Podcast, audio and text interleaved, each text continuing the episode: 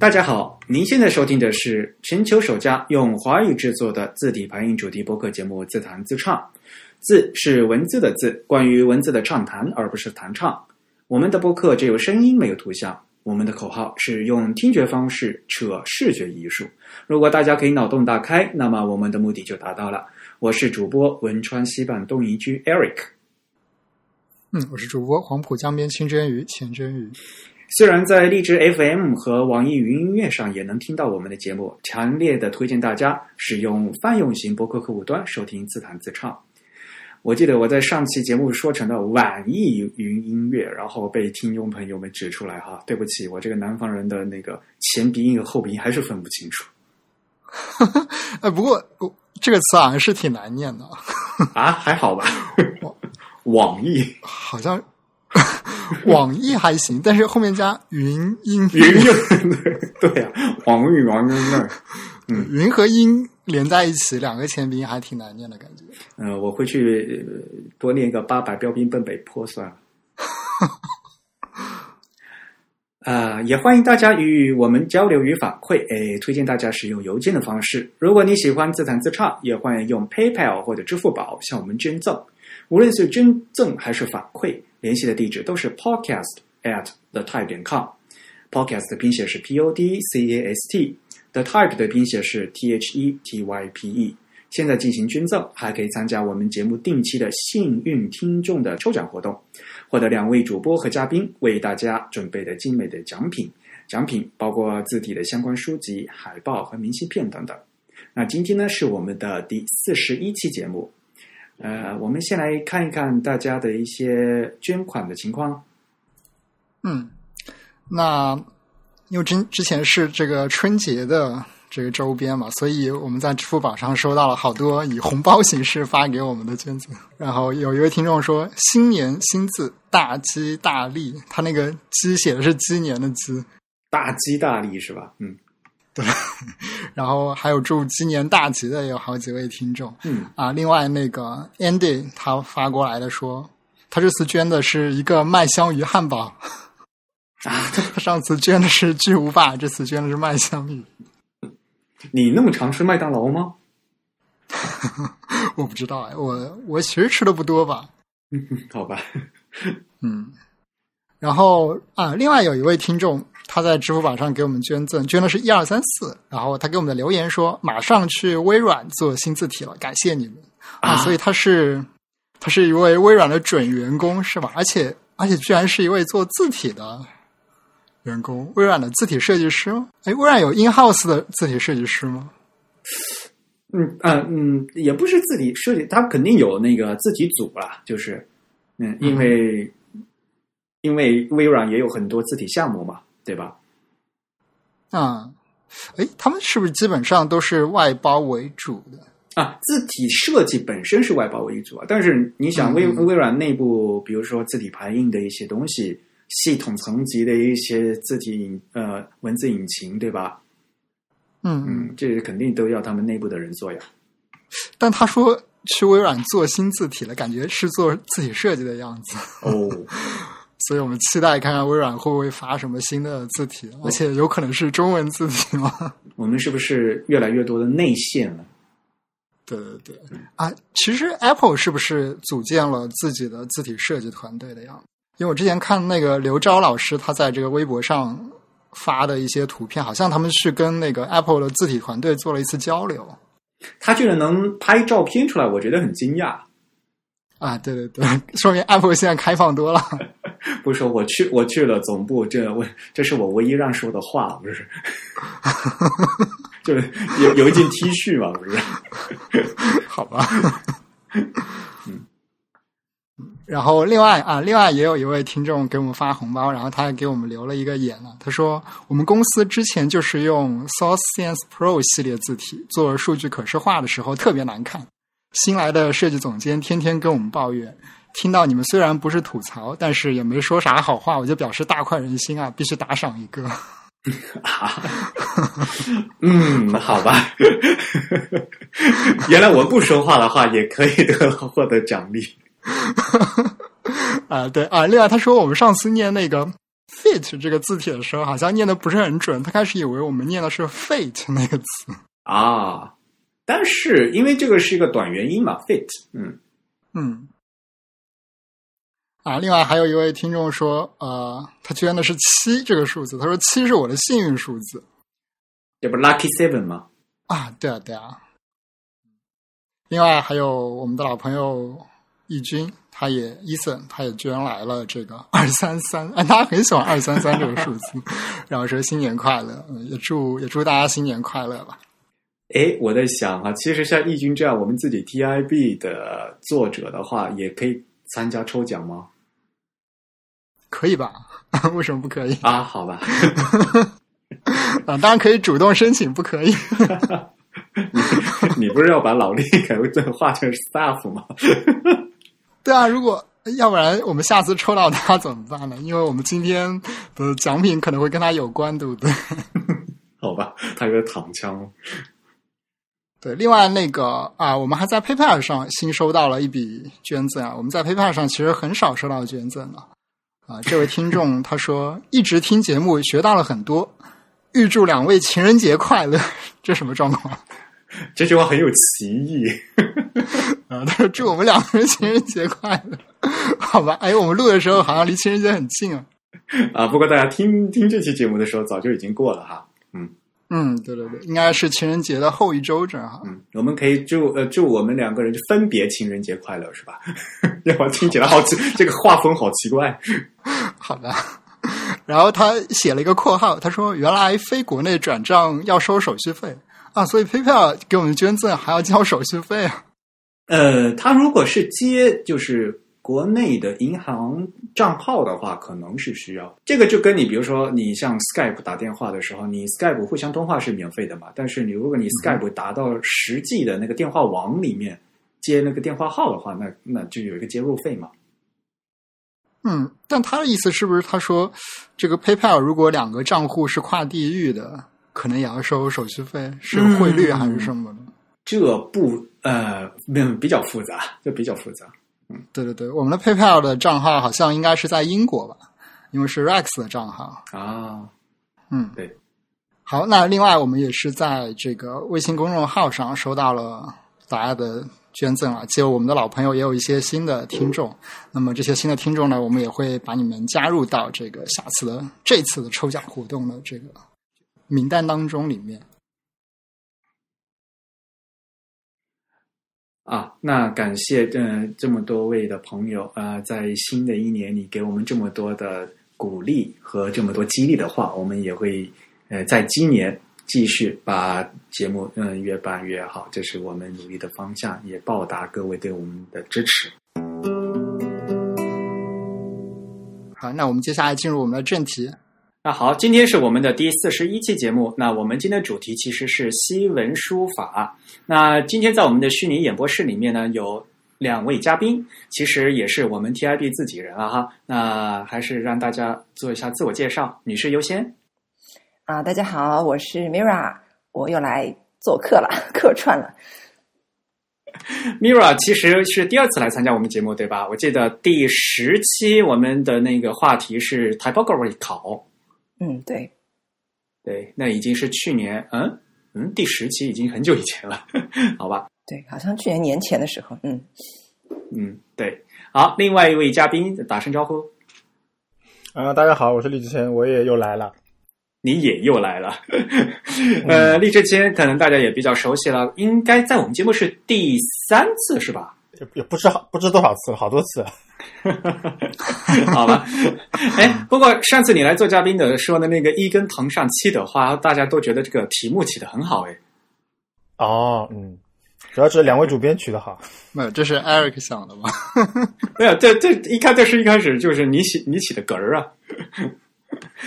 今天非常高兴能把两位请来，因为我们今天的主题呢就是西文书法。那么大家可能也知道，我们上期也和听众朋友介绍过，就是呃，李志谦和 Mira 一起翻译了的一本新书啊。这本书也是算是刚刚出版是吧？去年十二月份的时候正式出版。嗯，所以大家在亚马逊在。国内各大的网站上面都可以呃购买到。这本书的名字叫《西文书法的艺术》（The Art of Calligraphy）。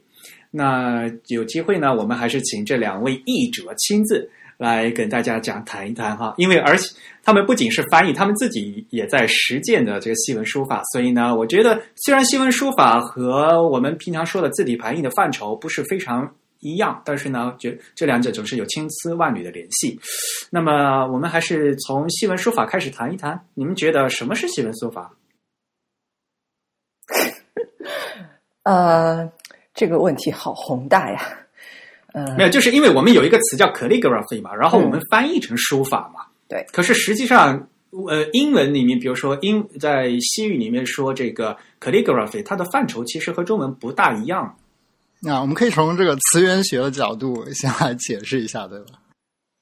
嗯，如果说从词源的角度来解释的话，它更多是一个，就是说，呃，书写的，呃，能够书写的很美观的这样的一个概念，就是因为它的它的字如果这个拆开来的话，呃，colors 指的是 beauty 嘛，然后呃，graphene 指的是 write，那就是美丽的书写。是这样子的意思，呃，但是我觉得这样的一个，嗯，这样的一个定义，可能呃，与我们现在在讲啊西文书法的时候用这个词所指代的概念，可能还有一些呃不一样。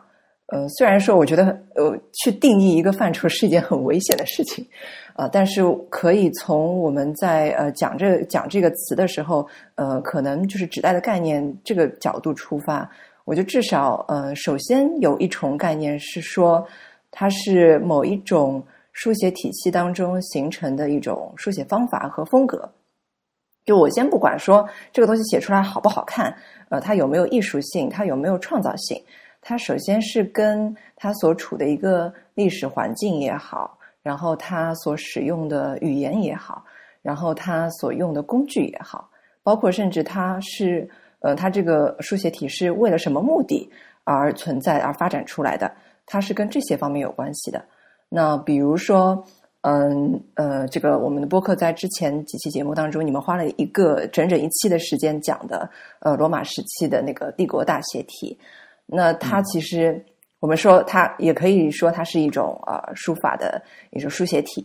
那它其实它是有一定的呃，它所它携带了很多的属性。首先，它呃形成的历史环境，它是在古罗马时期形成的。那它用的是拉丁文，然后它的它书写的一个目的，其实大多数是为了去呃雕刻那个碑文嘛。呃，雕刻碑文之前，就是你要你得你得用笔打个草稿。那打这个草稿呢，你要用一个书写工具，那是用这个平头的那种软刷去书写的。那所以，当我们在提起呃，比如说罗马时期这个帝国大写体这种这种书法风格的时候，可能我们并不是说，嗯，并不是强调它作为艺术创作的一个作品，而是说它作为某种公用的一个书写之法，就是这这样子的一个书法的意思。就好像我们中文里面说，呃，说楷书，说篆书。嗯，这这个里面这个“书”这个字，其实指的是某一类的书写方法，而不是指具体的作品。那另外一重，也就是刚才是第一重概念。那另外一重概念就是，我觉得现在，嗯，就至少我们现代意义上说，嗯呃，calligraphy 通常所指的意思，就是跟艺术形态有关系，讲究书写的字如何写的规范啊，如何写的美观啊。以及到了一定程度之后，你要做一些创造性呀，有一些发挥，有一些个性在里面。嗯，这个可能我觉得就是说，至少说书法至少有这两重意思吧。厉老师可以补充一下。嗯，啊，我给大家补充一下，如果其其他的听众朋友是第一次听我们节目下，那么 Mira 刚才提到的，就我们上次讲的那一期是第三十四期，也是十应该是去年十一月份吧，啊。第三十四期呢，我们题目叫“从罗马皇帝到泰坦尼克”啊，我们谈的是那个图拉真石柱上面的那个帝国大写体，到后来变成的那呃，我们后来改造成了数码的字库的这样一个经呃这样一款体。如果有兴趣的朋友，可以把老节目翻出来再听一听。然后老弟，你有什么补充吗？嗯，就刚才我觉得米尔已经讲了很多了，我再稍微补充一下这个翻译吧。因为其实我们把这 calligraphy 翻译成书法，是因为中中文或者中国人自己本身有一个文化上的这样一个书法这样一个概念。那如果是只是从呃书写的方法来理解的话，那其实这的中中西导师之间是有一个相通的，因为中国人可能是用毛笔来书写，那西方人可能是用呃用羽管笔或者微管笔，然后到后期的用。金属的那个钢笔来书写，那只是工具的不同，然后书写的那种呃方式的不同的，或书写的方法的不同，那我们可以这样去类比。但是其实我后来又发现还有一个类似的英语的单词叫 penmanship，就它它的这个这个意思就是说有有一点和呃英文的其他的就是比如说 craftsmanship 或者 workmanship 有一些类似，它更多指的是一种技术或者一种技艺。有一点更接近于日本的那种职人啊，或者匠人那种匠人，对，并没有对匠人工匠感觉，而并没有说像中国人对于书法这种感觉，他把它提升到一种个人的一种修养，或或者说和哲学啊，或者说和那种自己什么身体的控制相联系起来。就很多人跟我说，写中国的这种书法，它是好像在打太极一样，就是可以，它好像是伴随你身体的运作和呼吸的呃调整，会有一种。一种一种锻炼身体的感觉，好像是这样的。但西文应该没有。感觉西文的 penmanship 比较偏技术一点，因为它其实就是呃嗯工匠嘛，而没有上升到那个艺术的高度，对吧？感觉嗯啊，而且 penmanship 它其实呃尤其特别指那种呃采用某一些呃采用某种比较严谨或者固定的风格去练习某一种。呃，传统的书写体，嗯，而且基本上都是练传统的书写体，就是它不会有太多自由发挥的地方。嗯，比如说，嗯，就好比我拿中文举呃那个汉字举个例子，我们有这个，比如说我们中国书法里面楷书是一大类，但是它这个当中又有不一样的流派，有的人是学流体的，有的人是学颜体的，但是他们其实都是属于一个大类。呃，那这个流体颜体当中的小的派别，它所嗯，它在练习的时候，或者它在发展创立的时候，就有点类似于英文里面提到这种 penmanship 的概念。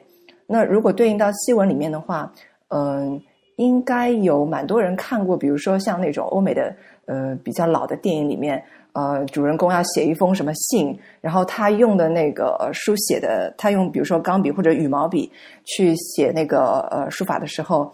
他用的那个字，呃，是比较标准的一种呃书写体。那这个它其实属于 copperplate 这一类的字体，就是那种哎，我要我要描述，我描述它的形态，就 铜版印刷体。对，铜版呃画饰体或者铜版圆体，或者是就它是为了呃满足。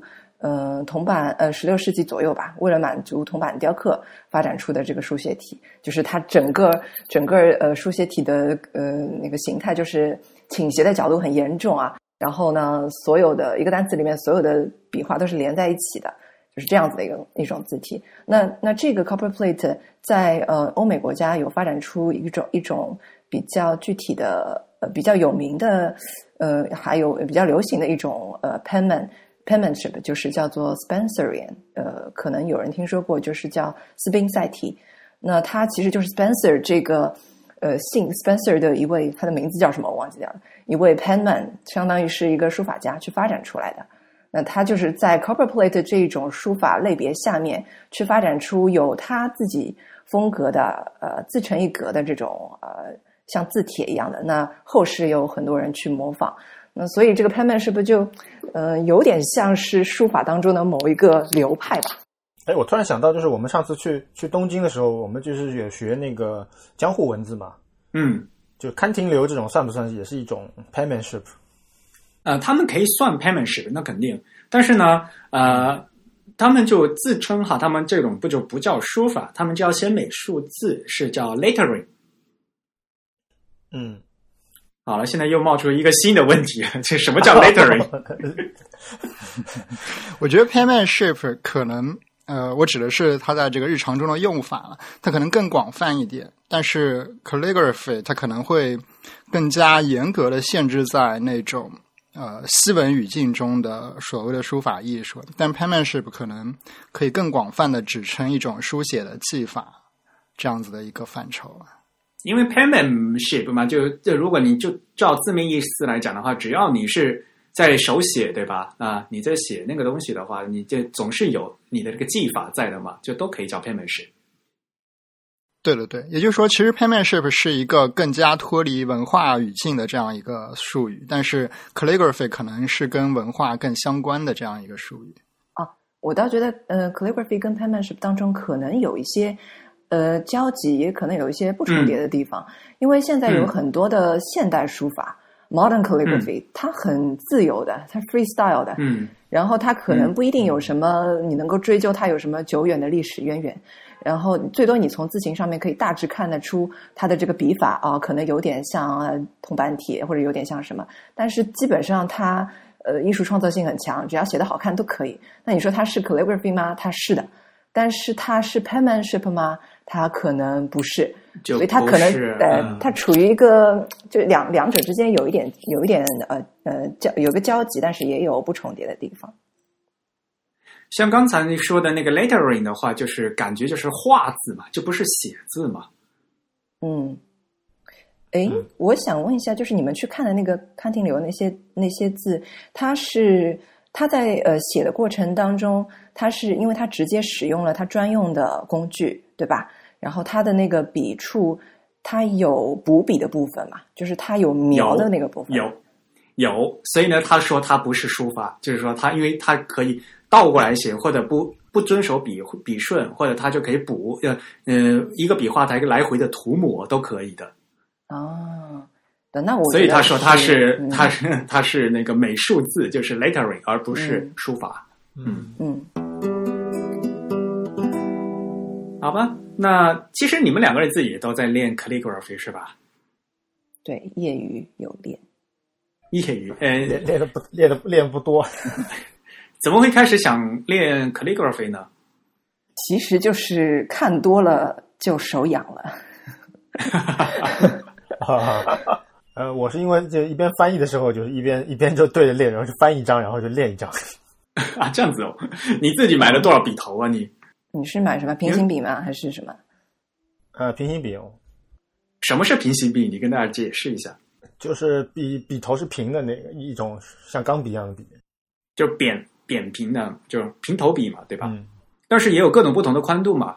啊，是的。你一般用多大的呀？嗯，我用的是一个绿颜色的，那个是 那个是几号的？绿颜色是是三毫米的吗？还是两点五毫米？三毫米的好像是，还是？所以你们这是有一种什么固定的品牌，然后有固定的 色标来标这个能说吗？我这好奇怪，为什么为什么老弟说绿颜色的 mirror 就知道是多少号的？啊，好吧，好吧，我来解释一下，我来解释一下，就是平行某一个品牌，对，平行笔是呃某一个 品牌专门为练习细纹书法呃开发出的一个产品，应该有专利的吧？因为我我记得别的品牌就很少，好像没有这种没有这种产品形式的。那它其实像钢笔一样，但是呢，它的笔头是两块宽的金属片。呃，交叠在一起，那当中就可以出水。呃，然后它的笔头的宽度有不同的，大概有四种宽度。呃，从一点从一点五毫米开始，一直到什么三毫米啊、六毫米啊，就这种有四种。我查到了，是一点五、二点四、三点八、六。哦，对对对。然后它每一种笔头上面，为了区分，它会有不不一样的颜色嘛？这四种颜色就是蛮经典的，所以就会知道。啊，所以它是一种自来水笔，是就它是可以储墨的。对。嗯，它就不像，还挺方便，对，很方便，很方便。它不像别的，嗯嗯，比较传统的蘸水笔啊之类的，它会有断墨的问题，但这个就不会。嗯嗯嗯嗯嗯嗯嗯。啊，好吧，那我们还是先来说这本书吧。呃，你们之前在翻译这本书之前读过这本书吗？啊，我没有读过。其实我自己练的时候对照的。呃，最多的一本书就是这本书的原版啊，对，这本书原版是一九九五年是吧？我记得好像是，对，一九九五年，然后这个 D.K 出版社出的，呃，作者呢是叫 David Harris 啊，大卫哈里斯，你知道你们和作者有有联系吗？你们在翻译的时候？有的有的，我们有邮件的那个联系的。嗯，来介绍一下这作者，他是 是何方高人？我好像也没有专门八卦过 Mira 有研究吗？他其实就是也相当于嗯一个嗯他挺学院派的一个人，然后呢他就是研究啊书法这一块，那自己也是书法师呃书法家，然后他好像研究的方向有点嗯就是自己最擅长的领域好像是中世纪的那种呃绘式字母呃叫做 Cato，嗯然后嗯也有一些相关的开头是那个彩带吗？还是什么？呃，对，在这个书当中，我们把它翻译成彩带体，因为它本身的这个呃源这个词源的名称就是呃就是跟这个有关的。嗯是那个 gado 的话，因为法语是那个礼那个礼物，就是礼物上面的那个上面那个那 ribbon 那个对它。整个对它所有的那个字形也好，还有字形的一些装饰也好，也就像那个彩带、像丝带一样的，就是一圈一圈绕啊绕的，就是这种。嗯嗯嗯它这方面是比较的，可能研究的比较多。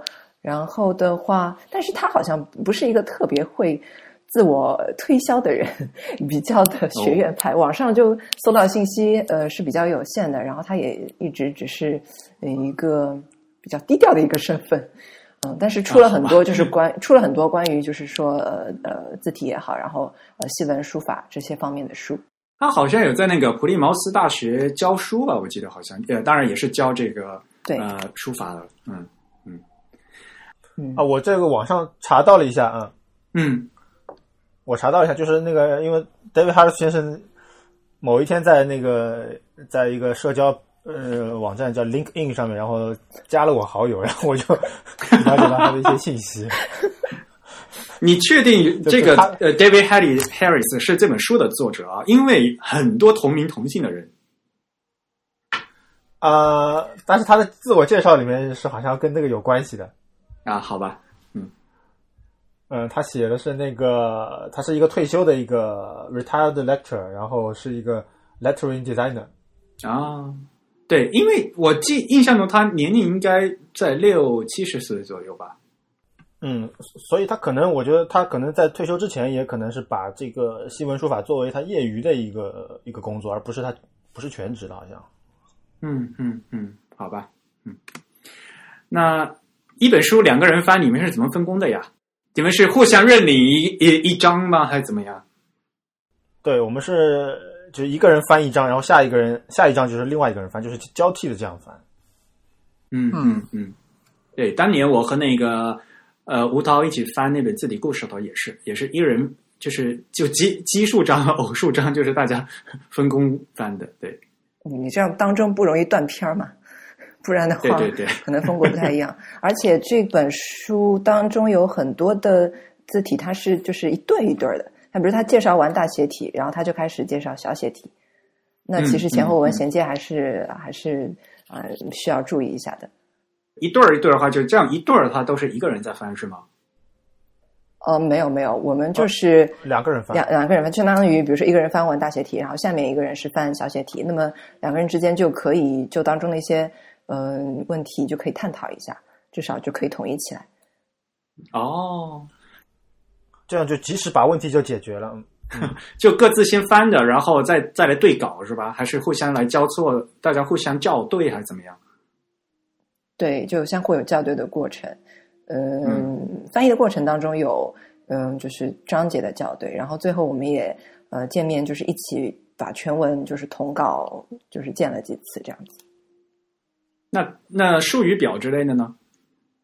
术语表是从一开始就开始做的，嗯，然后一直就是用，你就翻到哪里，就是它它其实是嗯跟着我们翻译的过程，从头到尾一直在更新的。嗯嗯，术语超难的吧？我一开始看这英文英文原版，我就想这这没法翻呐、这些词儿，你们居然都翻出来了，好厉害！嗯，其实我觉得这书的难度，或者说这个书的目的，就是为了把这些术语翻出来。对啊，你们居然翻出来了，就是其实也不难，我觉得就是难难的反而是那些我个人认为啊，是一些就是说不知道的欧洲的中世纪的一些呃古古书，这个书的书名是什么，或它是怎么来的，啊这个对对我们来说比较难。嗯，那些因为都是中世纪的手抄本的话，呃对吧？都是老文献嘛，对吧？而且都不是英文的，对吧？拉丁文呐、对然后那些，那你们是怎么查的呢？呃，我们就是还是通过网络查，但是很多东西自己也不知道，所以就也请教了一些专家。啊，这么厉害啊！这个我们可以放放在最后的那个感谢名单里面，有一个豆瓣的一个网友 给我们很多的帮助啊。所以前后你们花了多长时间翻译？翻译花了多长时间啊？这个要看一看之前的，可能好像半年有吗，应该差不多。总之，我觉得时间不长，我也觉得翻译时间本身不长那，半年左右吧。嗯，那你们是什么？用用什么协作工具吗？还是怎么样？我记得一开始我们是用那个 Google Docs 做写作，而且我们两个人，呃，不仅我们两个人在里面，然后这个书的编辑也在里面，那大家都可以看到进度，然后可以讨论。嗯，但是后来由于这个、嗯、防火墙升级了一下，然后编辑看不到了，所以编辑嗯只能要求我们使用邮件的方式，那我们就退回到比较原始的方式。啊，不过还是用 Word 是吧？嗯，对，好像是用 Word 吧，貌似。是 Word 是 Word，、嗯然后就是每一章节都是一个小的 Word 文件，最后我要把它变成一个巨长的、呃全文的那个 Word。哎，呃，来讲讲你们翻译中的一些有意思的东西啊。花絮，呃，刚才说到就是那个那个校对的事情，我就想起来一个，就是我们有一次校对是在是在一个一个小院里面，然后我们用了投影仪来校对。哎、哦啊，对，因为你们两个人都是在上海，所以你们俩可以面对面的，对吧？对的。对，为什么用投影仪呀？那呃那可以放的很大呀。没有，对啊，眼睛不好是吧？没有，老力的老力的观点是我们要用一种不一样的视角去看，就容易看出问题，啊，对对对，这个我赞成。效果还不错。然后，因为你在看那个屏幕的时候，就会有一种我在审视这个东西的感觉，可能可能就不不太一样吧。嗯，嗯，嗯，对你放出来那个字也大，然后你的你你的角度不一样，你可能会看出很多很多错误，是吗？好吧。难道你们就没有对一些什么词儿的呃，经有一些争论的什么的吗？啊，这个基本上一直是在讨论探讨当中，因为有很多译名都是我们呃在翻译的过程当中已经有过探讨了，然后最后统稿的时候呢，又结合前后文，又有一些别的想法，然后也请教了一些、呃这个呃前辈，包括对于当中的一些嗯、书写体的名称。到底要就是要不呃，首先它要不要全部翻译成中文？然后如果翻译成中文的话呢，你是通过音译呢，还是通过意译呢，还是通过别的别的一些方式？那嗯、呃我记得当时一开始的时候，我们看到这些书写体名称的时候，刚开始着手翻的时候，是暂时把它保留在那边。但是我们发觉，嗯、它里面。呃，因为有些不一样，有些的名称呢，它是相当于是直接已经已经音译过来了，就是英文译来了，已经译成了英文。比如说那个呃，帝国大学体它就是 Imperial Capital，然后铜板体就是 Copper Plate，、就这些是很易于理解的，而且他们本身在中文当中也已经有有一些知晓度比较高的中文的翻译了。帝国大写体或者罗马大写体，大家都知道是指的是什么东西，所以呢，嗯，它已经有英中文的译名了。那另外一些，呃，比如说呃它是拉丁文的名称，或者是它是德文的名称，比如说 factur，嗯，或者意大利文的什么 rotunda 这这种这种，那它可能看上去并不是呃能够一眼就能理解，所以呢，呃，现存的译名也比较少，有一些呃有一些译名呢也并不是非常准确，所以呢，嗯、呃，它就一直没有一个很固定的翻译。但是我们后来还是觉得。如果说放着一些中文的译文呃译名在那边，然后有一些又放着不翻译，这个其实就不统一了。呃，虽然说，嗯、呃，虽然说在这个书出版之后呢，我们也听到一些来自于呃国内的，就是新闻书法练习者这些群体的一些声音，说，哎，这些拉丁拉丁文的这个嗯书写就是书写体的名称这么复杂，然后我们翻出来，其实，嗯、对他们来对所有人其实都是有一点陌生的，所以他们就在说，到底要不要翻？是不是保留原文更加的忠实于忠忠实于这个原文？而且这些嗯这些拉丁名称，它的词源本意其实是很直白的，然后它能够帮助我们去理解字形的特点。就比如说有一个真的很复杂那个拉丁文名字，我都不知道读的是不是正确比如说那个什么 textura quadrada，啊，不知道是不是这么读啊？我一直读 textura 什么 quadrata 这个，它是一种那个 我读出来，这个听众都不知道我在讲什么。呃，它是一种，它是一种哥特呃书写体系当中的呃一种书写体。那它的特点就是跟我们平时看到的一些哥特体，呃，就比较类似啦。嗯、那 text，嗯、texture textura 这个这个词本身在拉丁文里面的意思就是有点像，嗯、织物的那种，像编织的那种图案，密密匝匝的。对 texture 或者 textile textile 质地 Textile，嗯嗯，织织 texture 编织织，纺织品，嗯嗯嗯嗯。嗯嗯编织，嗯纹样这种这种交织的这种状态，因为它的字体，呃，这个笔画又粗，然后写的又是棱角分明的，而且又是方方正正，呃，简直方方正正，就是有点呃很窄，但是很方正的。那么看上去整一片东西就像就像编织出来的嗯图案一样的，那所以它叫 textura。然后后面的呃 quadrata 是指它下面的嗯，应该说呃 foot，应该字足，它笔画末端的部分有没有一个呃菱形的一个呃就是嗯嗯菱形的一个装饰？我们说笔画末端它是有有有有嗯一个顿点的，那么它就是它就是方形的，嗯它就是菱形的，所以它就是会有一个 quadrata 这个这个词，所以我们把它翻译成为平织嗯零足体。呃，就是基本上就是完全意，呃，通过意思去翻译了。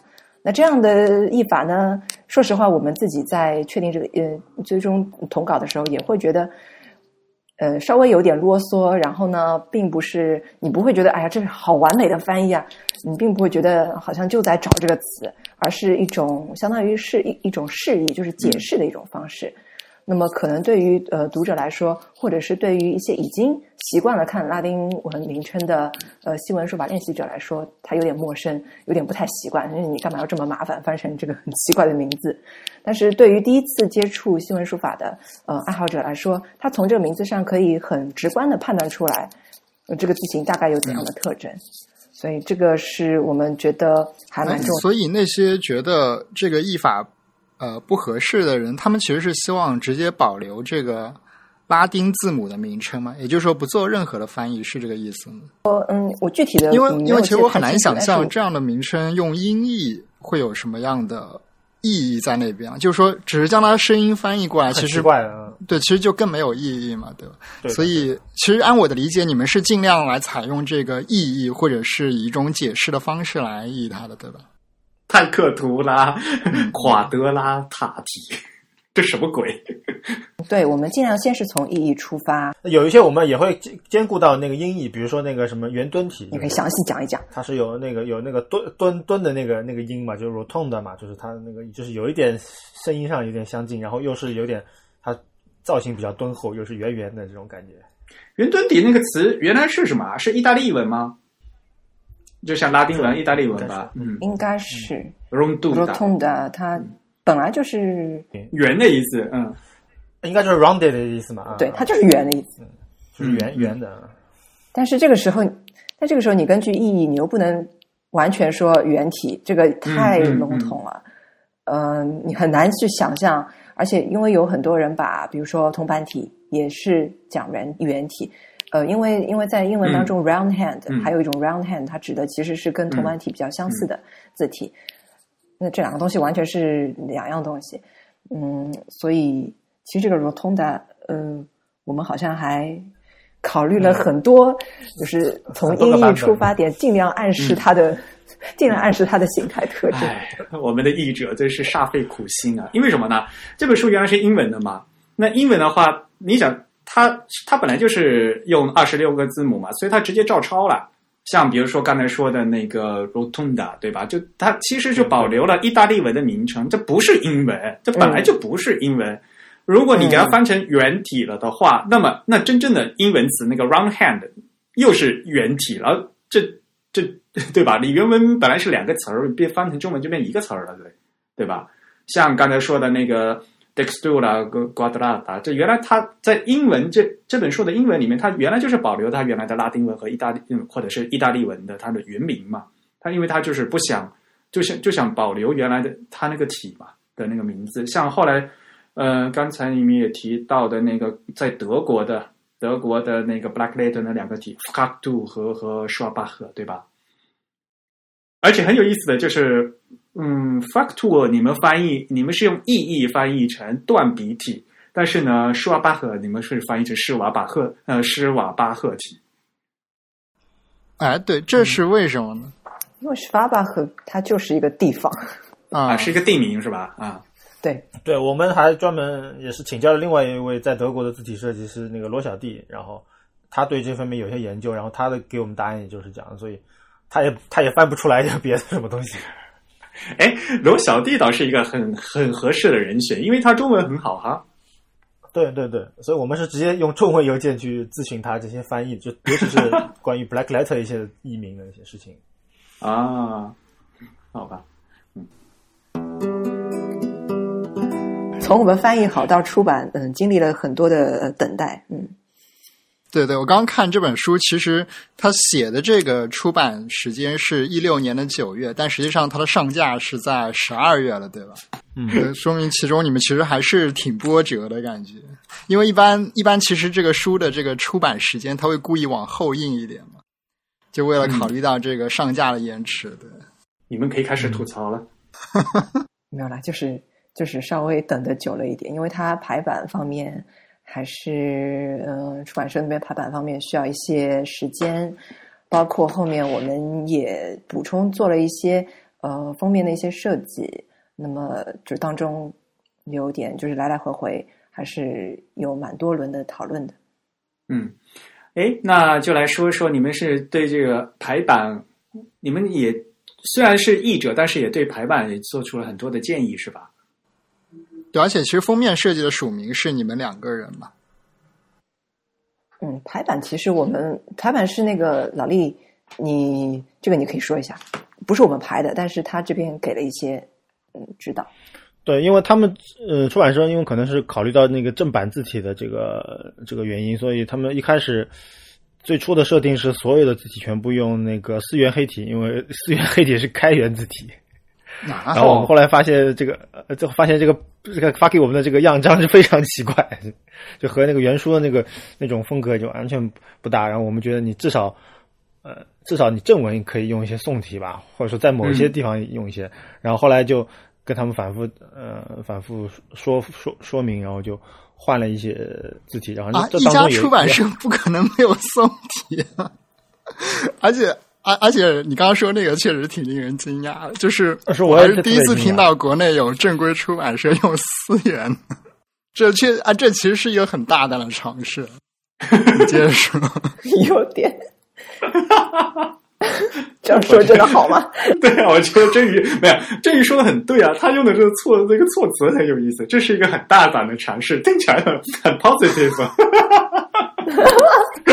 你好婉转，确实确实很大胆。但最后反正呃，最后这个效果，因为我们也没有看到全全部的这个版面，因为它最早的这个就是 D K 发过来的那个版本，它是一个好像是用那个早期的不是用印吧？我记得吧我记得是 Core Core 拍的，所以所以所以他们也那个就是排版公司也没有这个软件，然后转到印第安里面就完全是乱的，可能是在这当中确实是呃耽误了非常多的时间。最后他们的决定就是在印第安里全部重新排一遍。可能很多听众都不知道，Quark 就是在 InDesign。其实 InDesign 是相对来讲是很年轻的一个排版软件嘛。在 InDesign 诞生之前，啊，就是阿杜比之前，它呃更有另外一家的排版的软件是是就是就排书籍的软件是更在 Mac 平台是更著名的，这就是 Quark 啊。对，其实 InDesign 之前叫 PageMaker 嘛。对，PageMaker。啊，这个就是 Aldus 那个软呃，其实 PageMaker 是 Aldus 那个公司做的，然后呢，阿杜比把这个公司给收买了，所以呢，PageMaker 把顺便就把它旗下的 PageMaker 这个产品买到了阿杜子阿杜比旗下，然后阿杜比给再给它改装加工，变成了他自己的 InDesign。嗯嗯，那但是呢，跟这个系列另外一家就是 Quark，因为以前的话就是在 Mac 平台上面，大家都是用那个 Quark 来排版的，嗯所以你用这个 Quark 排的东西，然后放到一定站，肯定就是就会那个就那些 layout 都都会崩掉嘛，就好多东西。对，它是可以打开，但是它的所有的这个那个 layout 全部乱掉了，就是说。嗯嗯嗯，然后就再重新修是吧？对，然后好像他们 DK 的那个它的那个规则是你在这个文件印刷下印刷厂之前，它才会把那个图片的链接给你，所以他们都是在在一个在一个空白页面上排那些版。嗯嗯，哎，就是因为它那个图片都是用外链的形式嘛，没有存在那个排版是的是的是的排版文件里面。嗯，是的，嗯，这老式的那个排版软件都是那样嘛。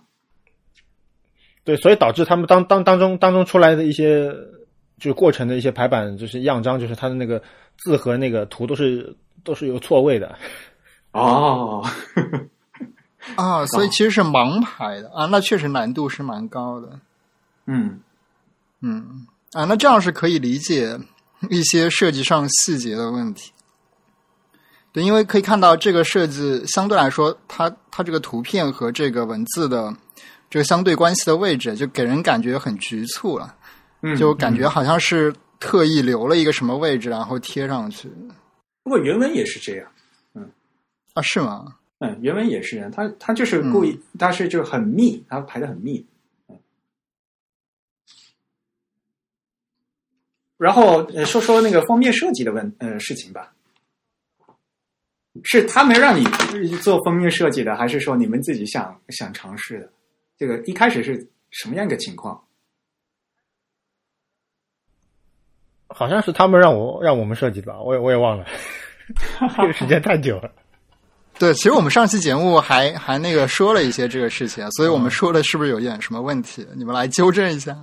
哦，上一期就是，上一期就是你们俩在猜那个封面上面到底哪些字是我们两个是哪个人当中哪个人写的。结果大家都没猜对。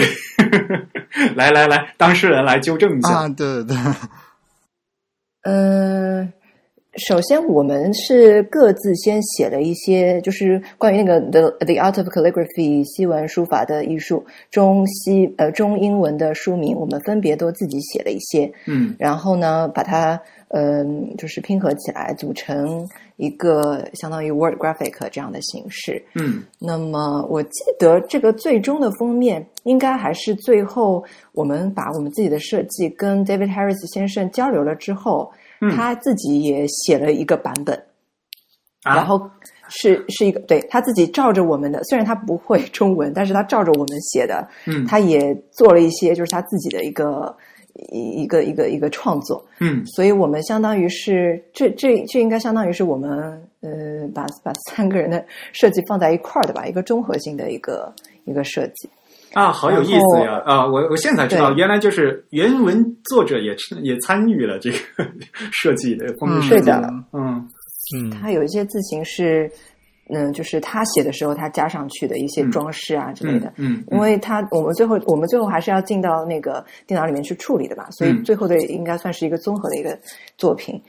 然后呃呃，除了这个嗯最大的那个封面上很大的一个这个造型之外呢，左下角还有一个呃比较嗯书写的比较正规范的呃西文书法的艺术 David Harris 这两行字。那这个呢，西文书法的艺艺术这七个字是我们的厉老师在嗯呃这个自己研究研究这个西文的一些笔触的基础上呢，去定制的一套中文的字形，是他自己做的。对，我就说他还做成了一个字库嘛，对吧？对的，这个我们之后可以让他详细的来讲一讲，因为因为他正好是根据下面 David Harris 这个签名，这个签名是原版的封面上的，啊应该是 David Harris 自己自己写的。哦，嗯，嗯，是的，是的，对，对的，嗯、是根据他这个字形去对应的，呃，去制设计了一个中文的字形，风格上面很相似。对，然后这个这个，然后另外另外的话，还有注者和译者的这个中文，正好是我写的，嗯，就是用中就是中文名字大卫哈里斯著，然后我们两个人翻译，这个中文字是我写的。嗯，这个就模仿那 Black Letter 那个笔触写的对吧？啊，然后哎，中文版的封底封底就有一些那个落选的词儿是吗？估计 The Art of Calligraphy 西文书法的艺术，封底左上角的那些，嗯嗯嗯，这其实这其实是另外一个版本的封面，其实对。就最最早的是用这个作为封面的呃那个正面的，然后这个哦封面的颜色也也不是这个颜色，然后但是后来出版社他们认为，呃，第一是第一是繁体字，第二是他们好像觉得这个是一个图形，然后他觉得不能作为一个封面，所以就我们也是呃有很多的、呃、讨论。啊，所以最后你们还是选择了这简体字的字形来做这个正式的封面是吧？你这样子变成 The Art of 西文书法的艺术，对，嗯，它是完全就是我们完全把它当做一个图形去啊，图来拼了啊，对，嗯。嗯。嗯，就正正面那个简体版其实是主要是我写的，但是我因为当时是那 calligraphy 字这个单词太长了，所以我就写不下来，所以就变成 the art of 什么西文书法的艺术。哎，你的呃，你说一下你那个西文书法艺术那个就是模仿原作者那笔触的这款字，你起名字了吗？你自己做成字库以后呃，其实我只是在那个 Glyphs 里面做了一百多个字，就是没有成为一个正式的可以用的那个那个一百多个字都可以用来商业化了，是吧？他们做那个样字的初期好像都不到一百字啊吧？啊啊，做样字是可以，但是你还不是一个还不是一个字体的文件，你可以啊，对，非常好它用不完整。嗯不完整，嗯。嗯然后其实这个东西也是最后才加上去的，因为最早我们是用的封底的那个就完整版的西文书法的艺术，然后 The Art of Calligraphy，然后我们觉得这非常好，然后非常，然后它中英文都很完整，嗯 然后也也也能看到书，看也能看到那个书名，所以其实左下角那个就是现在封面左下角那个东西其实是不需要的，嗯，不过也挺好的，其实我觉得加上在，嗯，对，然后就是当时出版社的反馈就是，第一，他们不能用繁体字；第二，他们认为这是一个图形，他们认为嗯这这个读他啊，他们或者他们的认为就是读者不能不能从这个上面读出这个书的名字，所以他们需要啊用那个比较具有识高的识别性的那个中文的字体，再再在书的封面的某一个地方再出现一下这个这个标题，所以这是被迫在后面再增加的一个东西。嗯。但是扉页上面就有正式印的了吧？就就是你的这几个字嘛，嗯，效果还挺好的。啊，是，嗯，是的，是的，扉页好像印的有点大。对，不，这整体来讲，那个字儿就大，尤其呃，本来他们那个西文版那个正文那个字儿就就很大。嗯嗯，所以，所以这几个字是根据那个，呃确实像呃 Mira 说的是根据那个作者的签名的那种风格来来写的。就大家可以看扉页上那个字比较大，就是一些细节，其实有一种西文书法的呃平行笔写出来的那种感觉。嗯嗯嗯那其实呢，它又是一种楷体的风格。嗯，嗯。原作者对他自己这本书，呃，要翻翻成中文，是不是蛮高兴的？我看他还给你们写了一段文章。对，本身我们原来的计划是可能找一些呃找一些名人，或者是找一些行业圈圈内比较知名的人来来做一些推荐语。后来后来也也想过一些人，最后觉得还是让作者自己来写吧。然后我们也跟作者写邮件去请他来写，他非常乐意，所以就写了很长一段。嗯，我觉得他这篇嗯、呃、这小段文章还是蛮就是应该怎么说热情洋溢的。嗯，是的。我觉得就是因为这本书原本呃原文我是有的嘛，然后我自己在练，呃虽然我没没练的像你们那么好了，就是自己随便画的时候呢，就就会拿出来就抽呃拿出来翻一翻。我觉得这本书最好的一点，它就是不因为在讲西文书法的书里面有两类嘛，一类就是讲学术性的，讲历史的，比如说他们会归类，然后会讲的比较详细，但是呢很少讲技法。然后另外一类就是纯讲技法。却没有那，就很少讲他们这个历史背景啊和以及实际的书的例子。这样的话，容易呢就导致在练习者的时候，他们的那个呃，就是就学术水平呢会比较嗯、没有那么深。呃，实际上等他们在实际上去看中世纪的那些手抄本的时候呢，就没有那样会有那种有机的联系啊。所以呢，我觉得这一本书呢，就是这两方面呢，就是他们那个都平衡的非常好，而且作为一个呃，就字体，就这一个他们他的就技法那一方面呢，就是做的写的特别特别的详细，每一笔一画，他都用不同颜色的墨汁这这笔顺都写解释出来，所以写的就特别实用。嗯，这是我对这本书的印象特别深刻的一个原因。对，因为我一开始练能够参考这本书，也是也是因为它真的很实用，那个字帖每一笔都告诉你怎么写，嗯，然后而且他会跟你讲，就是呃一开始他会先给你介绍说使用哪一些工具会是比较合适的，嗯，然后呢他会告诉你说有哪些。你有哪些书写体是比较适合初学者开始练的？嗯，比如说像那个 Foundational Hand 基础手写体，嗯，然后像那个安瑟尔体、卡罗琳小写体，嗯，就这些字形，因为它与现代的字形关联比较多嘛，嗯，在结构上面还是比较有关联的，所以嗯，就是写起来你的入门会比较快，嗯，对，它这个顺序是按照。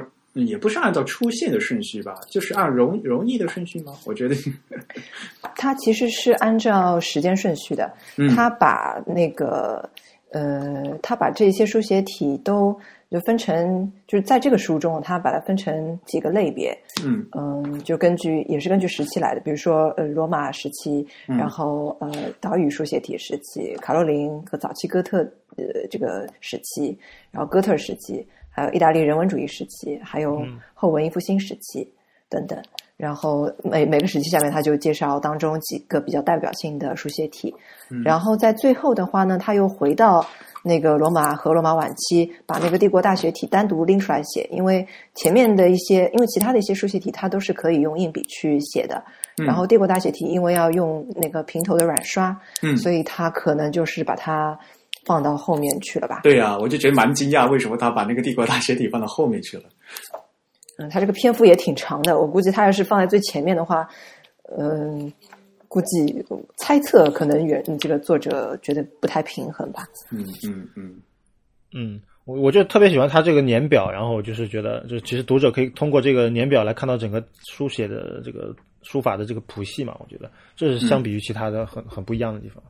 嗯嗯嗯。嗯，而且另外就是从我的角度来看，我觉得这个帝国大写体其实它跟我们一般认知上的这个 calligraphy 是差异最大的一种吧？可能就它更像我们现在所谓的一些印刷体的感觉。嗯嗯嗯，对它相比于我们认为的这个 calligraphy，就是所谓手写的感觉比较多的这样一种字体，其实是有很明显的差异的。对。反过来，它也其实是现代很多这个印刷字体的一个蓝本。嗯嗯，就是说到了，就是我们以前讲的那个问题嘛，对吧？其实，嗯，像比如说厉老师你自己也在做一些字呃字体设计嘛，对吧？那真正在字体设计中，就所谓的手写的温暖的这种感觉，对吧？因为书法的话，基本上应该还算是一个手写的一个记忆嘛。那在字体设计中，那这个手写的温暖到底是一个什么东西？你是怎么理解这个东西的？嗯，我觉得手写温暖应该对应的是机械的冰冷。那么，如果说机械的机械感或者几何感是给人一种冰冷的感觉，那其实我觉得，比如说像帝国大写体这样，也很难说它到底是是有手写的温暖，还是有机械的冰冷。因为可以看到，它其实是它的这个每一笔其实都是非常的、非常的完美，或者说非常的精确。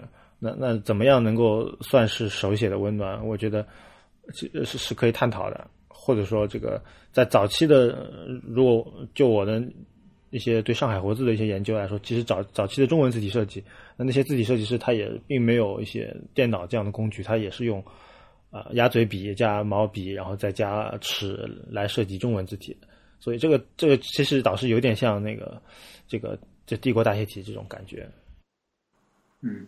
对，因为其实中国的这个印刷字体签字的这个发展已经历史很晚了嘛，那么它肯定已经是趋向于一种理性化的这样一种设计手法了，跟书法的差别确实还是非常大的。但是像上上上次老李他讲的嘛，呃，在当年一二三四五六七的时候嘛，那印研所的那些设呃设计师们还是愿意在这些黑体上面加喇叭口，他们觉得就是借通过这样的话会显得自有精神嘛，其实是在书法技艺中的这个这笔画前呃笔端的一些顿笔的一些技法嘛，其实是对吧？它就是把它吸收到我们现代的字体设计里面去，嗯，就有这样的一些部分。嗯嗯，刚才娟宇说到，嗯，刚才振宇说到那个理比较比较理性化的一种设计，其实让我想起就是，呃，包括像帝国大学体这样的，它一开始虽然是用软刷去写的，但是后世有很多嗯，就是呃研究者、学者和艺术家去把它魔术化了。去把它，嗯，就是用几何的方式去解释这个字应该写的怎么样，就像画参考线一样的，把嗯它做成一个非常标准的一个模式。嗯那我觉得这就是，这这这是两种两种不同的方法吧。但是那个 Eric，你刚才说的所谓手写的温暖，让我想起，呃，现在有一个经常被用的词叫做人文主义，嗯嗯嗯就是在嗯、呃，包括在我们现代的很多呃字体设计当中，也会经常看到说啊，这是一个人文主义的呃衬线体，或者这是一个人文主义的无衬线体。嗯那我觉得这个这个词其实，当然这个词用的很多啦，嗯，它在不同的时期用来形容的东西其实也不太一样。那在在书呃在书写体系这当中，其实也有一个人文主义小写体，嗯包括像意大利体，那嗯他们其实都是有古典渊源的。嗯那他们是为了，比如说在那个文艺复兴时期，啊、为了去对抗那种啊、之前中世纪的那个 Black Letter 的那种风格，他们要追求呃有古典精神，然后追求自然的美感，然后追求这个书写的一种呃轻盈感，然后他们也更更加易于阅读，嗯嗯、是这样子的一种精神。嗯那在现代字体当中，也经常说看到说人文主义风格，那我就觉得可能跟呃那个时候所所称的这个人文主义不太一样，它不一定是呃要追求呃某种就是古典古典风格上的联系，但是它可能跟手写的一些习惯更加的贴近。嗯，比如说现在有很多无衬线体当中，它比如说这个无衬线体本来是一个本来是呃形态还是比较去几何形态的，但是它的笔画粗细会有一些变化。因为一般，比如说早期的一些无衬线体，我们都是，嗯嗯呃，比如说它这个笔画的，它一笔到底都是一样的宽度的。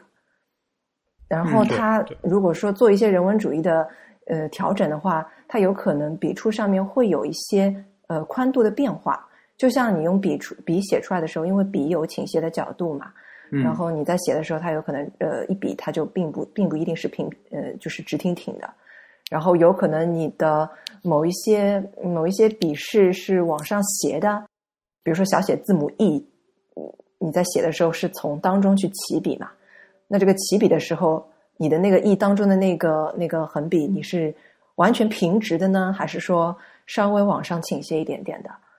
这个我们就可以看到，有一些衬线体它就是完全平的，然后有一些人文主义人文主义的无衬线体，它就是往上稍微斜一点点的。那么整体来讲，这个这个字体当中，如果如果说每一个笔触都有那么一点点倾斜的话，那你整一篇看上去就可能更加接近于你手写的那种感觉吧，可能就看上去更加更加亲切，然后感觉这个文字没有那么的冷冰冰，那么没有那么的官方，就感觉是另外一种姿态吧。嗯，其实米尔说的很对一点，就是因为人文人文主义这本身这个词的话，就是呃呃，就是受到这个文艺复兴的影响嘛，对吧？因为在文艺复兴时期的话，就就所谓的人文主义，就是要抵制原来那中世纪的那种禁欲主义啊，那种宗教观嘛，对吧？就是呃冷冰冰的那个要的这样的一个观念，呃，而是要体现有人文的温暖，是是从文艺复兴时代开始的。所以呢，就说人文主义其实是从文艺复兴时代开始的啊。当然，到了后面以后，呃，在后，嗯、不是说书法，说那个字体设计后，呃，后期的话，我们又出现了，呃，像无衬线一样，又恢复到包豪斯，又恢复到这样的几何形的，这是另外一个特征了，对吧？嗯，所以呢，说我们单纯单纯说人文主义的话，它的起源必须要从那个人文文艺复兴开始讲，那的确是的。那就是讲说，这个字肯定是人写出来的字，那人写出来的字肯定有它自然的曲线，它应该是怎么样的就是怎么样的，而不是硬硬邦邦的去用这个呃生硬的那些点阵纸，用圆用尺规的圆弧去套出来的啊。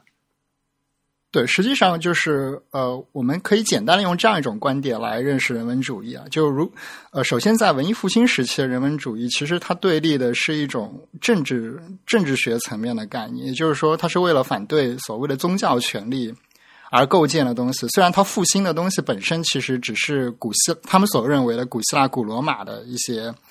啊，原始存在的一些遗留下来的遗产之类的东西，但那波人他们本质上并没有摒弃所谓的这个理性和科学的这样一些精神在那边，所以他们一边在做人文主义，一边在复兴这个古人的书法，但其实他们还是在做一些，比如说像什么魔术画之类的尝试啊。那我们现在说人文主义，可能更多的倾向于呃谈论一种美术上的风格，可能我们认为。啊，某一个时代，比如文艺复兴那个时代所创造出来的一些美术意义上的一些结果，它是带有这样一种风格特征的。所以，我们现在再去说人文主义的时候，更倾向于去借用那样一些的美术上的特征。不过，你们哎，也是说为了这次呃这本书能出来，还要感谢一些人是吧？嗯，是的，呃，主要是感谢两个人，一个就是。呃，最最早说到的豆瓣那个网友，这个豆瓣的 ID 叫烛光前，他自己还有一个豆瓣小站，他的真名可能是在上面写的是叫罗萧然，他是一位在美国西雅图的专注呃古典音乐和西学古典的研究者，他自己也有翻译了大量的古典的文学的那个书籍。另外呢，就是前面说到的罗小弟，对我们的这个关于一些译名的给了很多的帮助。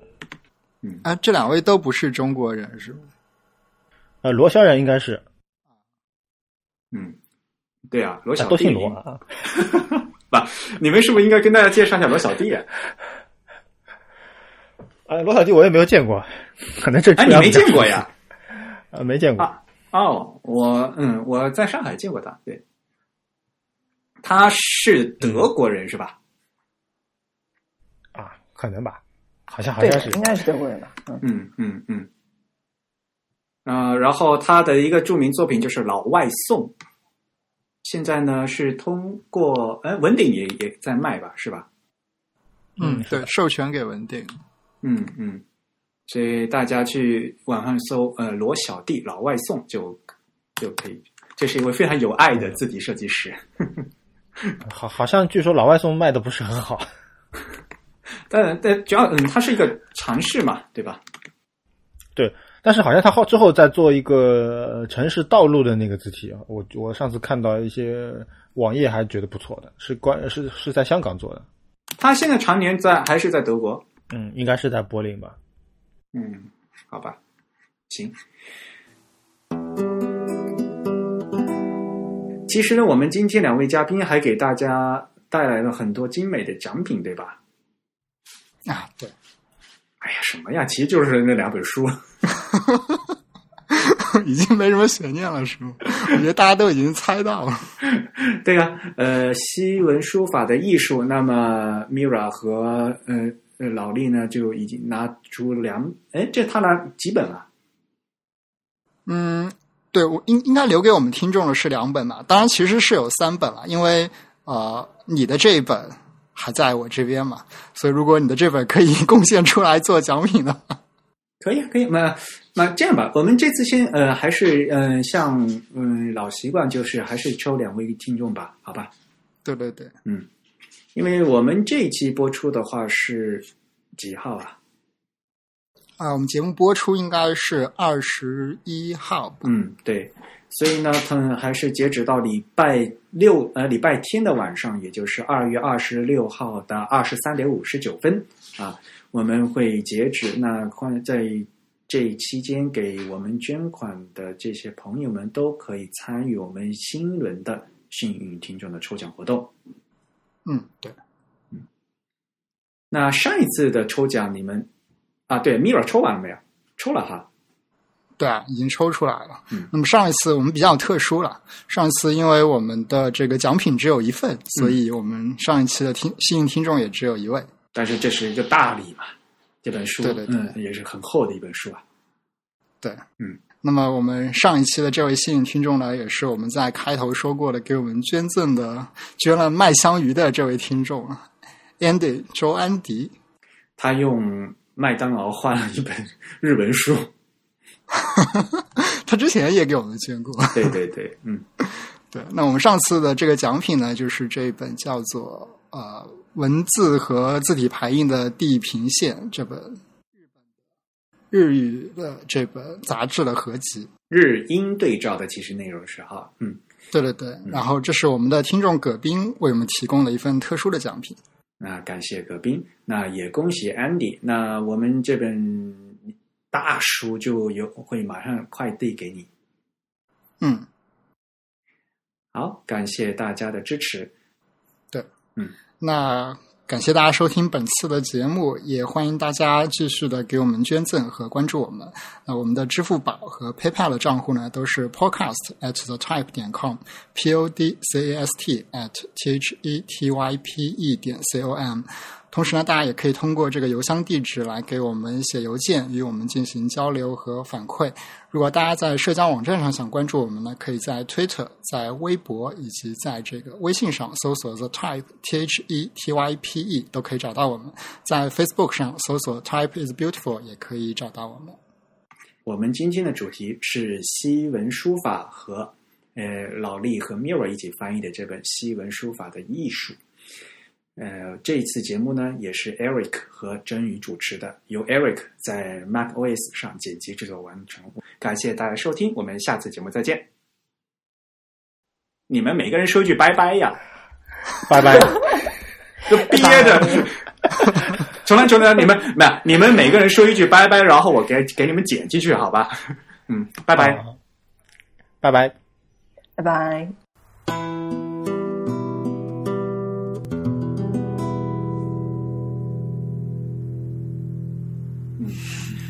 啊，打打个岔哈，呃，是不是 Mira 身后呃，也的确是有人在吹萨克斯风？你听出来？你可以听到吗？我听不到。对，我可以听到。对，我没有，我我没有办法控制我家楼上的邻居吹萨克斯风。而且现在是礼拜天礼礼拜天的下午是吧？你没有办法。如果是晚上的话，你可以去。好吧。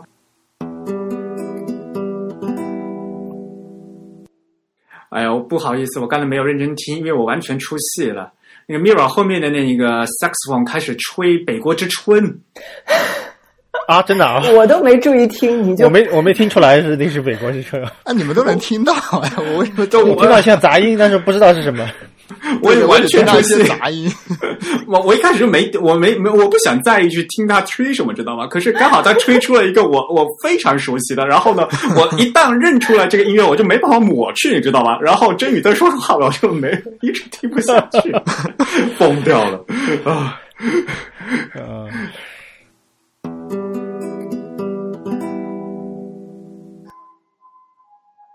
这个怎么救护车也来了？不好意思，我就 我家门口对着 我家虽然已经关关了窗，但是对着马路对着。感觉你家还蛮大的没有，只是这个房间混响比较好。啊。